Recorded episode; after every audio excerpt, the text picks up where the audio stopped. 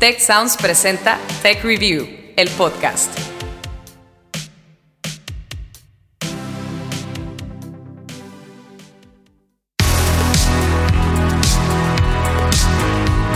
Bienvenidos a la segunda temporada de Tech Review, el podcast. Yo soy Ana Torres y aquí contamos historias de ciencia, emprendimiento, innovación y liderazgo.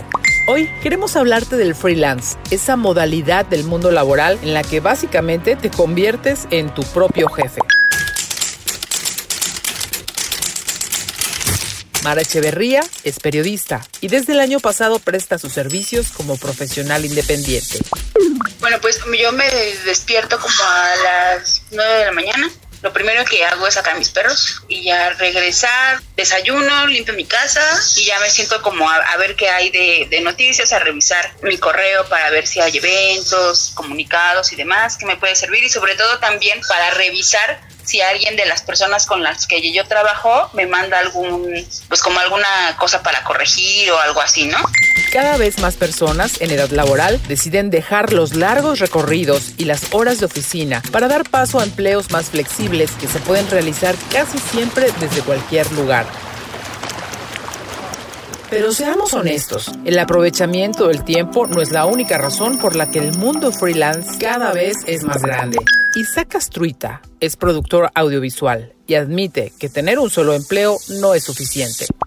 Me inicié en el mundo del freelance pues más que nada por necesidad porque pues tiene aproximadamente tres cuatro años que salí de la universidad y pues ha sido un panorama muy difícil me ha costado mucho trabajo encontrar un trabajo estable y pues empecé a como hacer proyectos de cortometrajes y de documentales que demandaban pues tiempo pero a la vez necesitaba dinero entonces pues freelancear me ha pues ayudado eso a tener dinero y a pues poder trabajar en mis tiempos.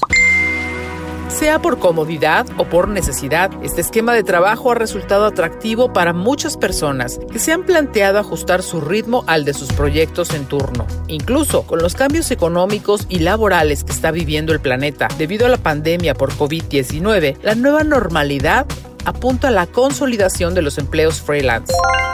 Esta transición la experimentó en carne propia Astrid Sánchez, quien dejó su empleo fijo para trabajar con varios clientes y fundar su agencia digital. Yo creo que la pandemia lo, lo cambió todo, cambió como la forma en la que mm, prestamos atención a las cosas y en la que ponemos el tiempo, ¿no? Valoramos el tiempo y el trabajo. Y creo que eso para mí fue crucial. Yo antes de la pandemia eh, dirigía el área de comunicación de un grupo de restaurantes y mezcales y eh, pues bueno, sigue la pandemia, pero ya se abrieron los restaurantes y para mí fue muy complicado poder volver a una oficina, ¿no? O sea, verdaderamente no, decidí no hacerlo, ¿no? La redefinición del modelo laboral es una realidad y las personas que han adoptado el freelance son parte de quienes están construyendo el nuevo mundo del trabajo, es decir, digital, con flexibilidad de horarios y más de un empleador. Olivia Segura, directora de Capital Humano y Cambio Organizacional de la consultora KPMG en México, nos comenta al respecto una tendencia creciente a nivel global. El año pasado, 2019, en Estados Unidos, los freelancers representan alrededor del 35% de la fuerza laboral, ¿no? Y se espera que este número crezca en Estados Unidos de ese 35% a un 43%. En Europa es también consistente como te comentaba, es un, eh, una segunda fuente también de ingreso para la gente y específicamente en Austria y en Italia. De acuerdo a datos publicados por el INEGI en la encuesta sobre el impacto económico generado por el COVID-19, hasta abril de este año, México registra 8.4 millones de trabajadores independientes. Esa cifra equivale por ahora al 25.5% de la población económicamente activa del país, pero se espera que en los próximos meses registre un importante crecimiento es algo que le está dando una nueva oportunidad o una oportunidad de incorporarse a la fuerza laboral y a la población económicamente activa, tanto a los jóvenes como a personas que tal vez ya están terminando su vida laboral y esto les ayuda a hacer una transición hacia el retiro o una vez jubilados también formar parte pues de ya con la experiencia que tienen de la fuerza laboral, pero tal vez sin un empleo de tiempo completo, ¿no? De acuerdo a información publicada por Workana, plataforma de contratación de freelancers, el aumento de trabajadores en esta modalidad a nivel internacional se debe a diversos motivos. Uno de los principales es que hay un creciente interés en las generaciones millennial y centennial hacia este modo de empleo, pues les permite tener un mayor equilibrio entre el trabajo y la vida personal.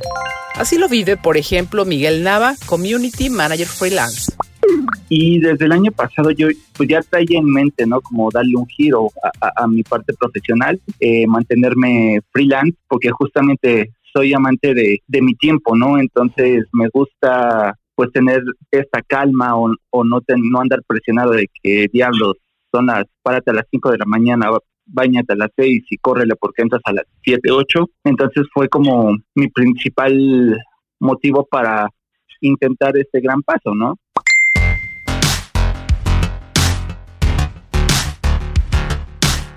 Workana también señala que las empresas ven a los freelancers como una oportunidad para aumentar su productividad a través de proyectos temporales a cargo de expertos en un área determinada. Sin embargo, la pandemia ha puesto a prueba la estabilidad del esquema laboral de los freelancers. Dependiendo del tipo de empleo, a algunos les ha generado más trabajo, mientras que a otros se los ha quitado. Estos son los dos lados de la moneda, de acuerdo a los testimonios de nuestros entrevistados, Jorge el periodista o Isaac el productor.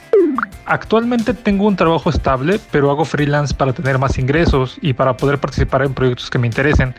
Curiosamente la pandemia en realidad no me afectó, sino me llegaron varios proyectos que me ayudaron a poder hacer incluso un ahorro ante la contingencia. Fue una casualidad que la verdad es que me cayó bastante bien. Debido a la pandemia me quedé sin trabajo. De hecho, el último proyecto que hice fue una semana antes de que iniciara la cuarentena actualmente pues no han, o sea, tenía muchos proyectos en puerta y no ha salido nada, pues sí, he tenido que, pues he vendido cosas y pues he tomado diferentes trabajos que me salen, he manejado en Uber. Hasta este punto hemos hablado de que el esquema laboral freelance está ganando cada vez más adeptos por la flexibilidad que representa para quienes lo ejercen, porque tener más de un proyecto en puerta ayuda a completar nuestro gasto y porque los trabajos fijos están viviendo un reto en el contexto de la pandemia. Pero, ¿realmente todo es miel sobre hojuelas como parece? Habla Juan Manuel Franco, consultor de la firma empresarial BDO. Bueno, tiene sus pros y sus contras. Uno es subordinado un trabajo, tiene un, ingreso seguro y el freelance no. Freelance, si, si vende, come, si no vende, no come, no, no, no tiene ingresos. Pero obviamente el freelance puede trabajar por asunto, por horas, por servicio y puede ser mejor remunerado su prestación de servicios que un empleado, porque un empleado va a tener su ingreso fijo lo único es que lo va a tener seguro cada quincena, cada mes eh, o cada semana, tal y como se contrató, le va a llegar su depósito al banco y todo. Y el freelance, pues, cada vez que encuentre un cliente y realmente preste el servicio y el cliente esté satisfecho con el servicio y le pague. También hay que considerar el tema de la seguridad social. Lo que nos damos cuenta es que sí tiene características distintas, como bien mencionas, no tiene algunos aspectos de seguridad social, pero que podrían ser incluso contratadas por los mismos freelancers. La realidad es que el nuevo mundo del trabajo nos demanda gran flexibilidad porque los empleos considerados seguros no existen. Astrid Sánchez, fundadora de una agencia digital, tenía un trabajo fijo que de pronto dejó de serlo. Tenía muchas eh, prestaciones como consumos en los restaurantes, como o sea, como descuentos, ¿no? Como cositas así. Tenía una flexibilidad muy buena en los horarios, ¿no? Fue un trabajo muy padre, pero ese trabajo desapareció, ¿no? La pandemia desapareció ese trabajo, en tanto que entonces mi sueldo, que era un muy buen sueldo, se fue a la mitad, eh, el seguro de gastos médicos mayores se fue, el contrato directamente para la empresa se fue. Entonces, pues sí, la realidad es que creo que hoy día es muy complicado, eh, pues poder seguir de esa forma, ¿sabes? O sea, yo decidí en el momento en el que renuncié, pues que me iba a hacer cargo de, de estas cosas por mi cuenta, ¿no? Pero que entonces iba a trabajar pues como yo quisiera. Mara Echeverría señala que para ser un freelance exitoso se requiere de un esfuerzo extra y mucha organización. ¿No? Sí tienes que aprender a administrar un montón el tiempo, esa es como la clave de, de, ser un buen freelance, ser bien administrado y, y, decidir si lo va a hacer, si lo va a hacer, si lo va a hacer, y no porque estás en tu casa a decir, ay, pues me voy a ir a acostar tantito a ver la tele porque se te puede pasar el día, se te puede pasar el día y ya no haces nada, así, absoluto, porque también me pasaba, ¿no? Tech Review, el podcast.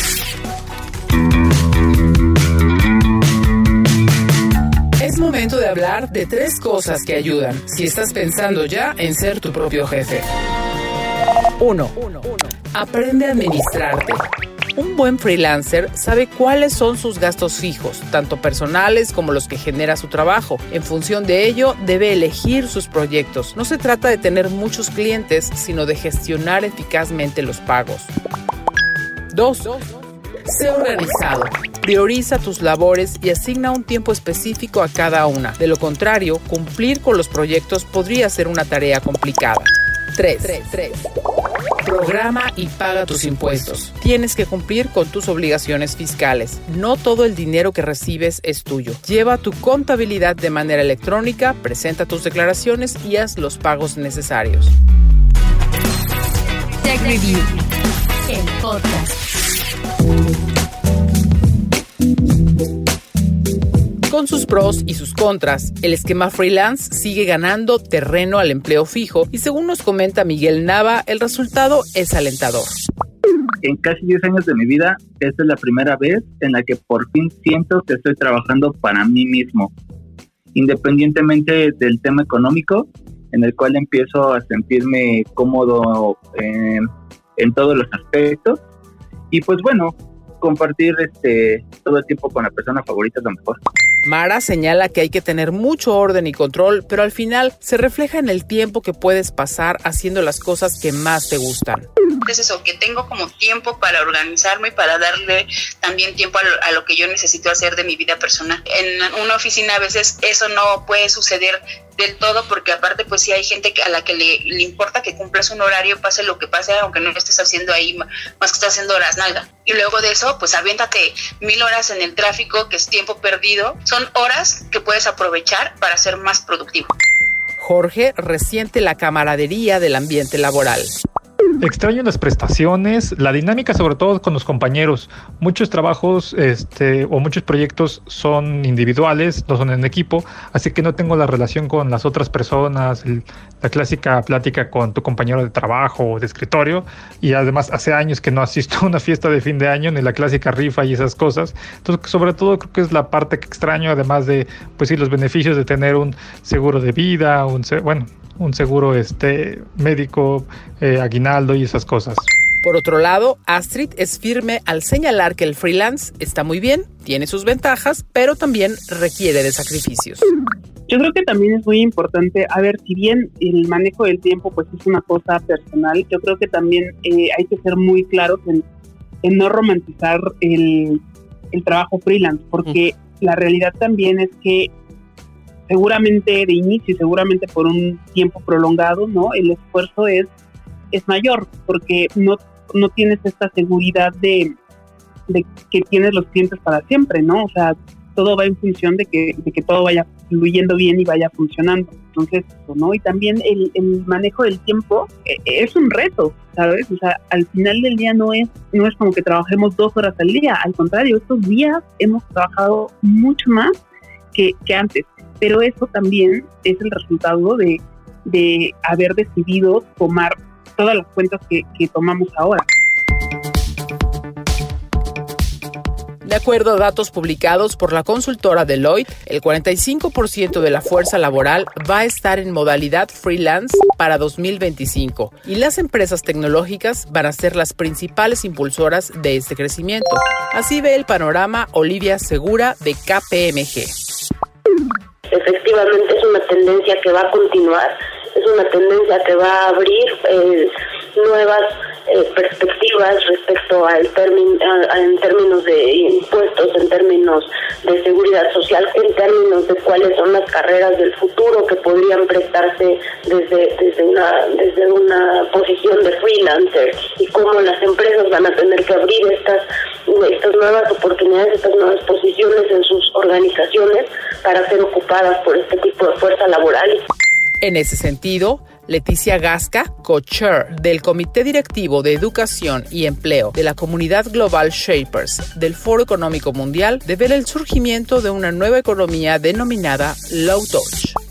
En este nuevo modelo, el trabajo vía remota, las videollamadas y el mínimo contacto entre empleados juegan un papel primordial, al mismo tiempo que abren nuevos horizontes laborales. Definitivamente, el futuro será para aquellos profesionales que sepan adaptarse al trabajo remoto, entiendan cómo brindar servicios freelance y continúen con su capacitación en modalidad no tradicional como cursos en línea, mentorías, incluso podcast. El quedarnos en casa a raíz de la pandemia nos ha demostrado que muchas más actividades de las que pensábamos se pueden hacer perfectamente sin necesidad de oficinas, traslados y pago de comidas extra. Sin duda, es un antes y un después que proyectará el mundo del freelance como nunca antes lo hemos visto.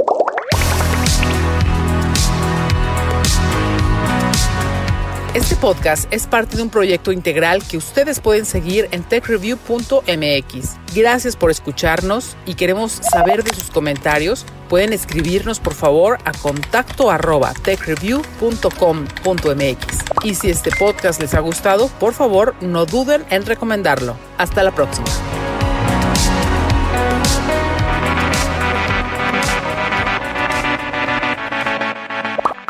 Recuerda contarnos qué opinas de este episodio usando el hashtag TechReview, el podcast, en nuestras redes sociales. TechReview MX en Facebook y arroba TechReview en Twitter. También te invitamos a seguirnos en Instagram y LinkedIn como TechReview.